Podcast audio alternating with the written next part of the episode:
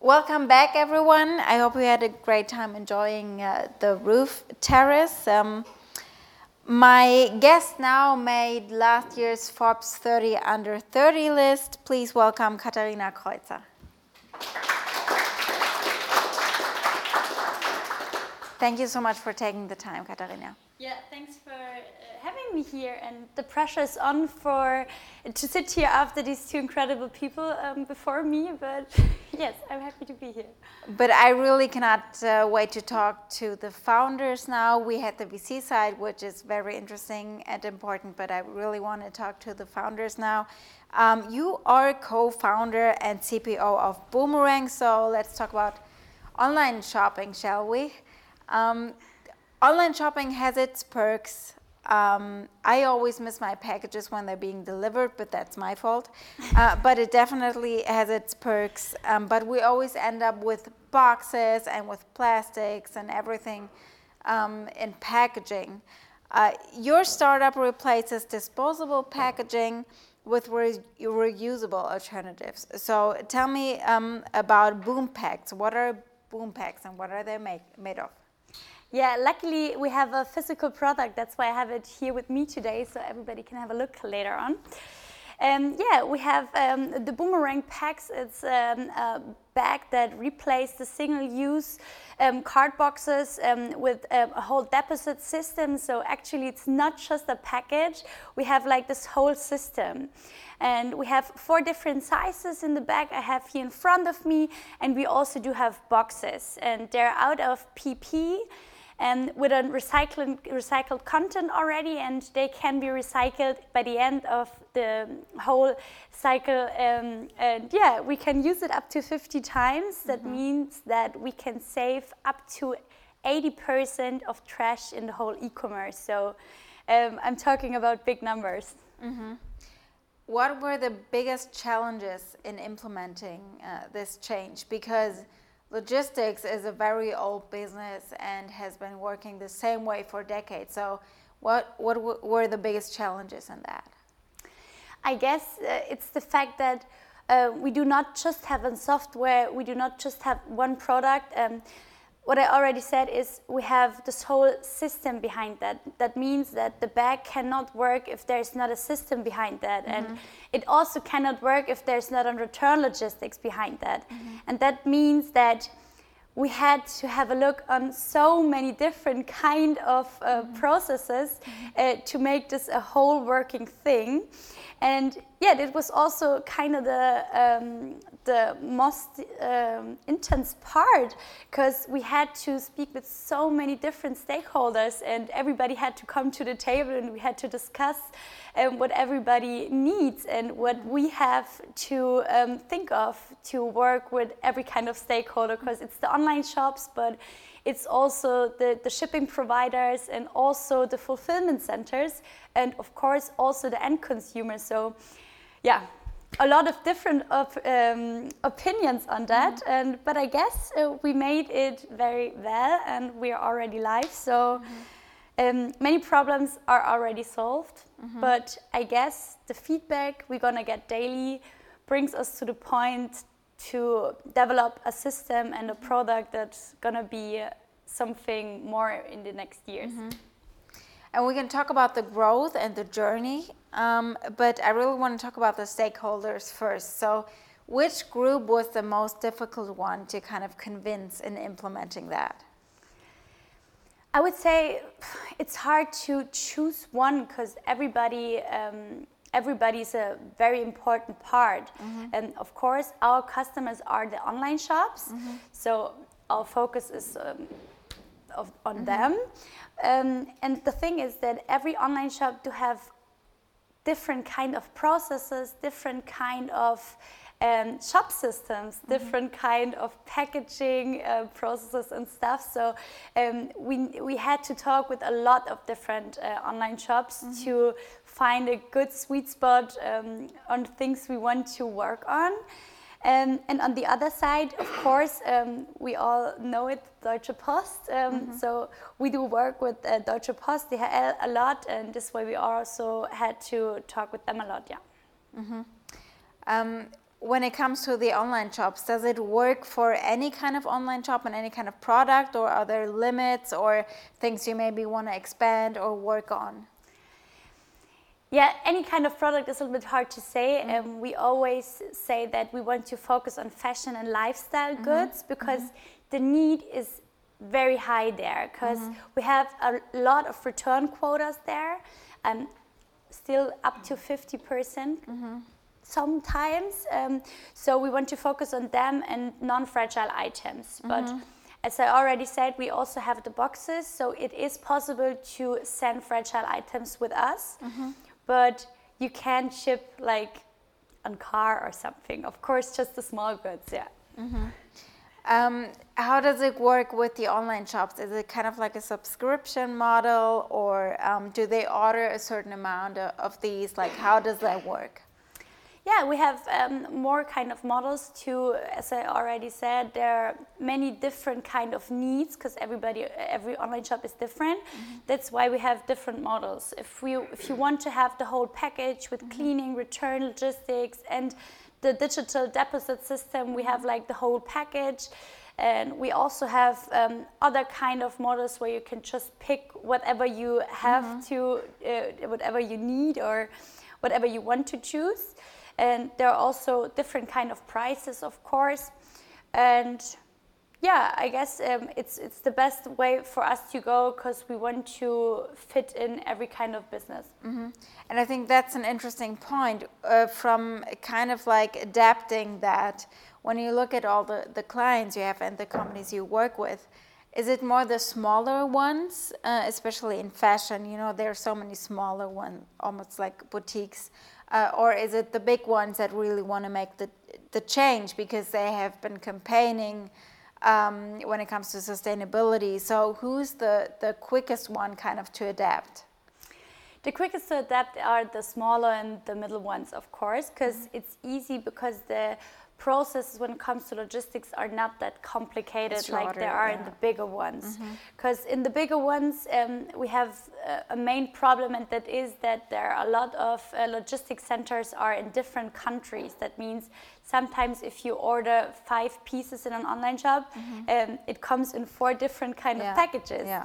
and right now it's very hard to work with reusable packages when you still have this complicated logistic area systems.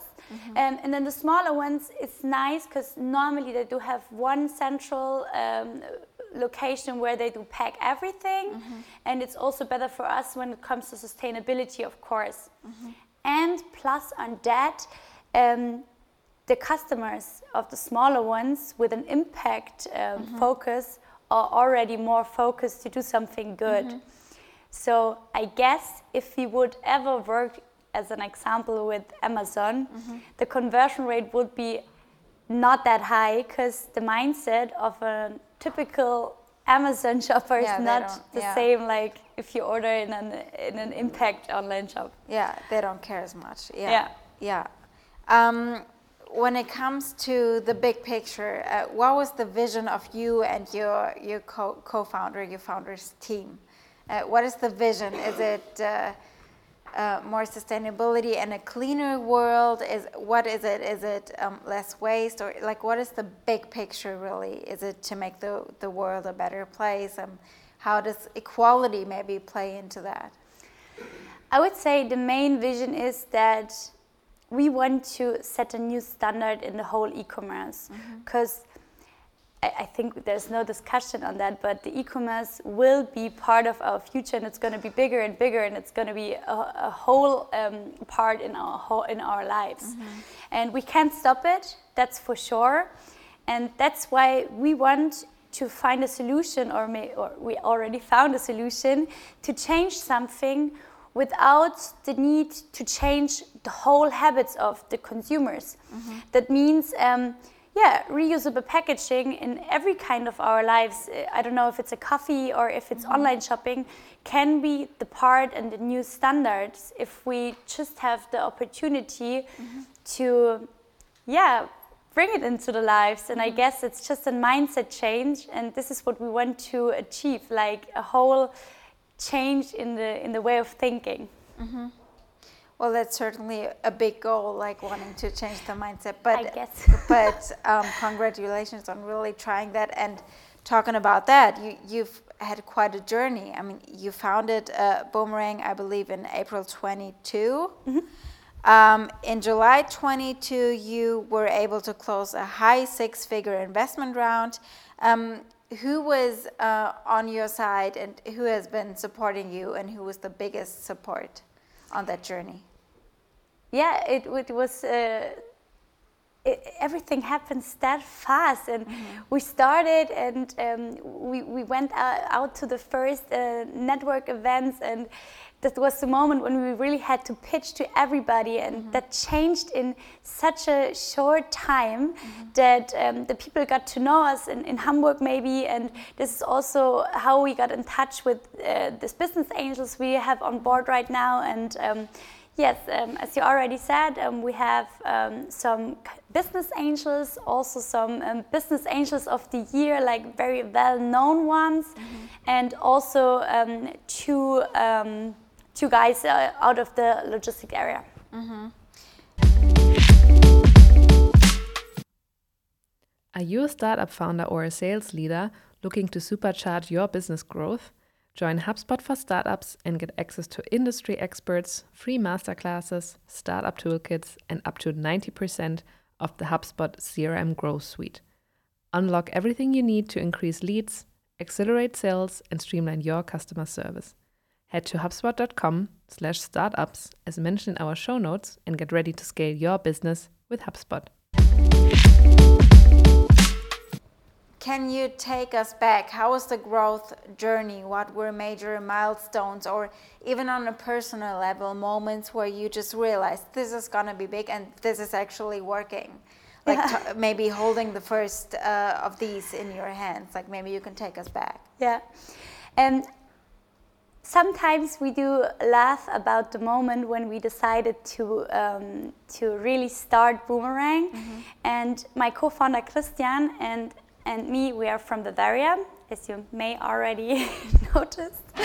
And yeah, we went to Hamburg to, to visit Mark because he um, he got the, he had the idea of Boomerang, and we wanted to do a little workshop and we want to work on that and have yeah some little brainstormings. And in the, it was the last night in our trip um, to, Ham, uh, to uh, Hamburg uh, from Bavaria, mm-hmm. and was uh, 4 a.m. in the morning, and we wanted to go to the train uh, back to Bavaria, mm-hmm. and yeah, I can tell you it's a bad idea to um, book a. I was wondering about that. yes. we wanted to Why be cheap, but it was not that? a good idea. Yeah. uh, so yes, we we've been in the in in, in Mark's apartment, mm -hmm. and we whispered just like, "Let's do it, okay." Let's do it, yes. Mm -hmm. And yeah, that was the moment we uh, decided to found uh, Boomerang. And yeah, we, we started to develop the whole product because uh, mm-hmm. it's, as you may already uh, think about it, um, not easy to um, design something that can be reused that um, many times. Mm-hmm. And and also when it comes to colors and when it comes to stitches and when it comes to labeling and um, yeah, so it was a big part of the whole project to um, to make the milestone to be ready with the product, mm -hmm. and also when it comes to the digital product, um, we um, mm -hmm. achieved to um, be MVP ready with our deposit system, mm -hmm. and it is the first deposit system in like this whole uh, reusable packaging area, and it was like a big milestone for us.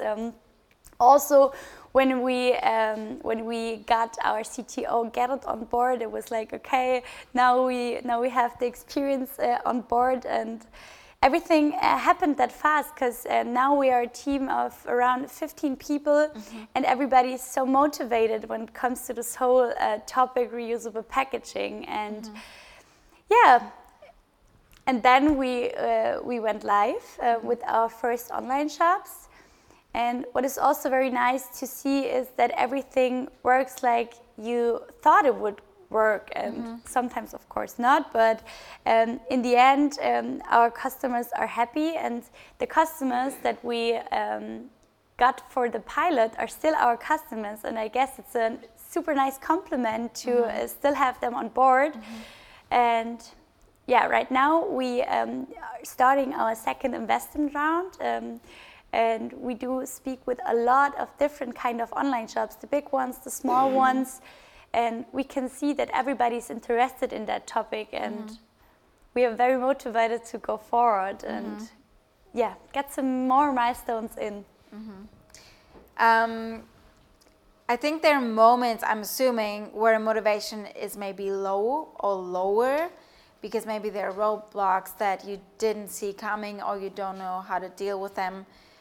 What do you do in these moments when you hit a point where maybe you just don't know what to do or um, you're just frustrated and you feel like it's kind of a Goliath that you that you're fighting?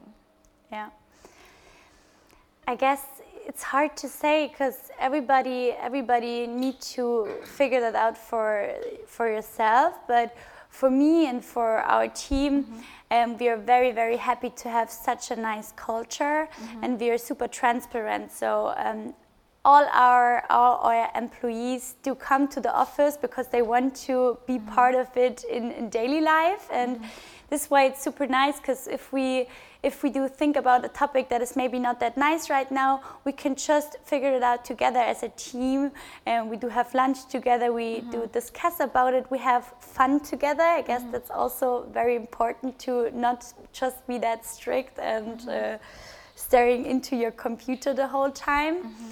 Mm-hmm. And yeah, we figure it out together. And I guess that's that's the best point. Mm-hmm.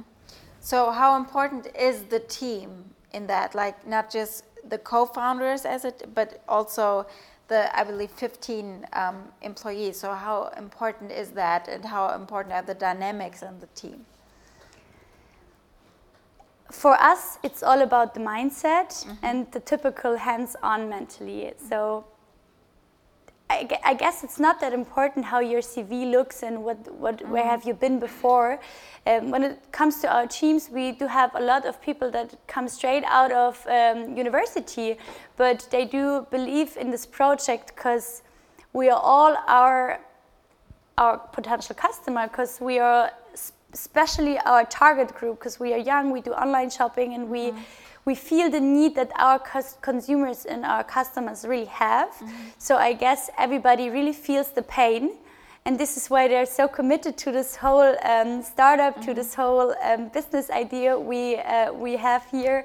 And yeah, it's nice to see that they want to give more than just the typical uh, 100%. It's like they're feeling this in their DNA, kind of. Mm -hmm. Yeah, so it's, it's the most important thing. Otherwise, mm-hmm. we couldn't grow when you're building the team, which is an active process at the moment, yeah. um, what are you looking for in employees or in people who want to work with you? That that might even be an angel investor. Like, besides the money aspect, what are you looking in when it comes to the qualities of the people you want to work with?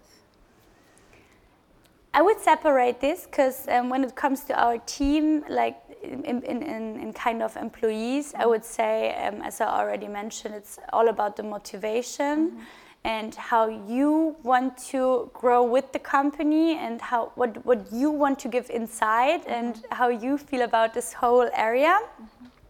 But when it comes to business angels, of course, there's a little bit more we need, like um, real maybe skills that we don't have in our team. Mm -hmm. Maybe, uh, of course, the whole um, communities they can bring us mm -hmm. into, and I think we made a good deal, and I think we made a great choice uh, with the investors we have uh, on board right now, and we're super, super, super happy with them because. Mm -hmm they do have different kind of skill sets, like uh, one in logistics, one when it comes to um, this whole um, digital stuff. Um, the other one is a, a female investor, so she's mm -hmm. also part of this whole female mm -hmm. communities, and it's nice also for me as, an, as a new female mm -hmm. founder, and it's it's kind of the puzzle that comes together. Talking about uh, female founders uh, without wanting to go too much into it, um, because yes, there are founders who also happen to be women, but um, uh, that is one side. But is there any advice you maybe want to share um, uh, with someone who's thinking about starting to, um, wanting to found a business and starting a startup? Yeah just do it. I mean if you if you have the motivation to do it if you want to do it mm-hmm. don't be shy. And of course the quotas are not that high. We all know that. I, I think i don't need to start uh, with numbers right now. But maybe you can just be one of these mm-hmm. founders uh, these female founders that are in in the market right now. And i can tell you in my uh, in my kind of feelings that everybody um, everybody is super welcome and everybody mm-hmm. want to um, helps a lot and if not and if it not works out really well with the startup i can also tell that the journey and the things you can learn in that time is mm-hmm. they're, they're amazing so mm-hmm. you can't uh, you can't learn that many things in a corporate mm-hmm. in my opinion mm-hmm. maybe you want to share some of the learnings you had being a founder okay like what are the question. big key things Mm. And they might be on a personal level from like the qualities you bring to the table. Maybe you have changed as a person, and they might be on a professional one where you just become more competent in certain areas. So it might be uh, two sided. Mm. I guess it's nice to get out of your comfort zone, mm-hmm. even if you don't do it if, even if you don't really um, notice that you're doing it because you just have to there's no other option and, and when it comes to the product um, so me as a cpo i'm, I'm I'm part of this whole product team, um, of course, and I can tell I'm I'm not uh, I, I wasn't a really uh, expert in this mm -hmm. kind of topic, and I had to uh, read a lot of books about. Um, this whole topic and I had to watch a lot of YouTube videos and mm-hmm. stuff like that until late in the night. Uh, and I would say I never had the guess when I was a child that I would design a product. So mm-hmm. um, normally I'm from this whole business administration part of um, mm-hmm. persons. Um, but I really like to love it. And uh, it's crazy because um, of course, um, it's not the same like I did. I did a whole university degree in something like that, but I kind of got the uh, experience by myself because I had to. Mm-hmm. And something sometimes it is nice to get pushed into something you maybe would never mm-hmm. you wouldn't have never have done. So. Mm-hmm. I guess this classic part of get out of your comfort zone mm-hmm. that I really like, and I'm a very outgoing person. I've always been like that, mm-hmm. but it is so nice to meet people that are in the same kind of pool you are in. Because mm-hmm. when you talk with friends, um, of course they do not have they do not have the same problems, and mm-hmm. you also don't want to talk about work the whole time. Mm-hmm. So I guess it's super nice to be in this whole. Um, community when it comes to business networking that you can really talk about struggles and yeah get get yourself to the point where you want to work on yourself mm-hmm. with other people you may know for a few weeks but mm-hmm. it's kind of so familiar familiar I think you mentioned something interesting that maybe a lot of uh, founders or people could think about that, or people who are just passionate about something in the business world. Um, share. Uh, it's the fact that maybe other people uh, don't want to talk about work all the time, uh, which I think is an interesting factor because um, I think for a lot of founders, it's more th- it's more than work. Maybe work is not even the right uh, word. Obviously, it's a lot of work that you need to put in, but it it's something bigger. Um, and I'm assuming you feel that way. Um, but where do you come from from like a background and how did you get so passionate about what you're doing at the moment yeah so everybody in my family not everybody but i would say the big part of my family are all entrepreneurs so mm -hmm. it's like I, I grew up with that and it's mm -hmm. so normal for me to be um, to be in this whole world that maybe it was just a question of time that I'm gonna found something yeah. by myself. Mm -hmm. um, but to be honest, it was not really planned. Um, it just came like that. So um, I started from scratch, like as a retailer and mm -hmm. in luxury um, departments. And after that, um, I did my first degree in business administration, and I was like, okay, maybe there need to be a little bit more. Mm -hmm. And then I started to work as a buyer, and when we had the big pandemic, um, mm-hmm. I bought uh, nutritions for uh, flour and uh, mm-hmm. stuff like that for around 4,200 stores. Mm-hmm. And yeah, but I thought it's still not enough. So by side, I did my second degree, and I was like, okay, now this time I want to be more specific, and I studied uh, business and retail management um, mm-hmm. with focus on sustainability and did my whole thesis on um, reusable packaging uh, mm-hmm. in, the, in, in, the, in the commerce.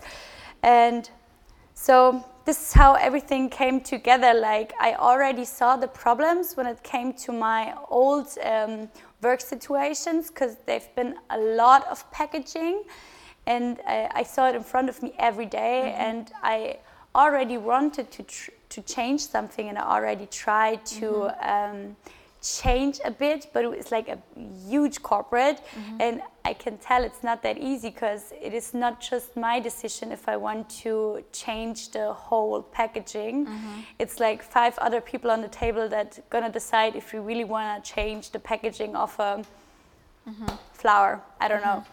And that was kind of a reason that I was like, mm, okay, I want to have more impact in what mm-hmm. I'm doing, and I don't want to just uh, reduce one thing in a little world and yeah so i meet uh, I, I, found the the idea online so mark my co-founder had the idea mm -hmm. and he was looking for co-founders and i was like hey it's a match and mm -hmm. so we started to talk and so everything uh, came together mm -hmm. well thank you so much for sharing uh, with us today and thanks for taking the time again Thank